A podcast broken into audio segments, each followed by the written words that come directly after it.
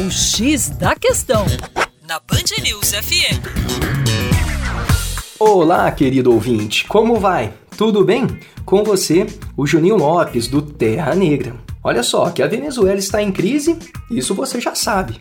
Agora nós vamos abordar aqui na nossa coluna quais são os principais pontos para a grande regressão econômica deste país. A Venezuela é extremamente dependente do petróleo, que é responsável por aproximadamente 90% das suas exportações. Em 2008, durante o auge do chavismo, o barril de petróleo estava bem caro no mercado internacional, algo próximo de 120 dólares. Desde então, desde 2008, o preço caiu bastante mantendo-se nos últimos dois anos abaixo de 50 dólares.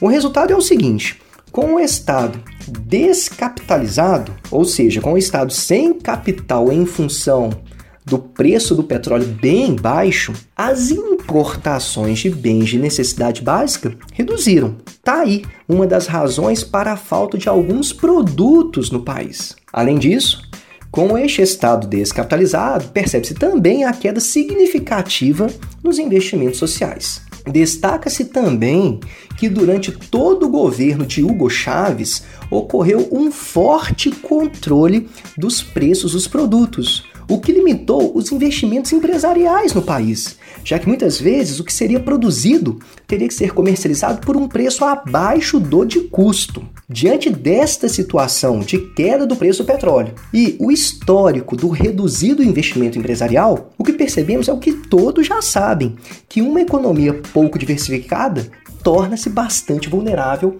a crises. E é essa a situação venezuelana. Para mais, acesse educaçãoforadacaixa.com. Um grande abraço.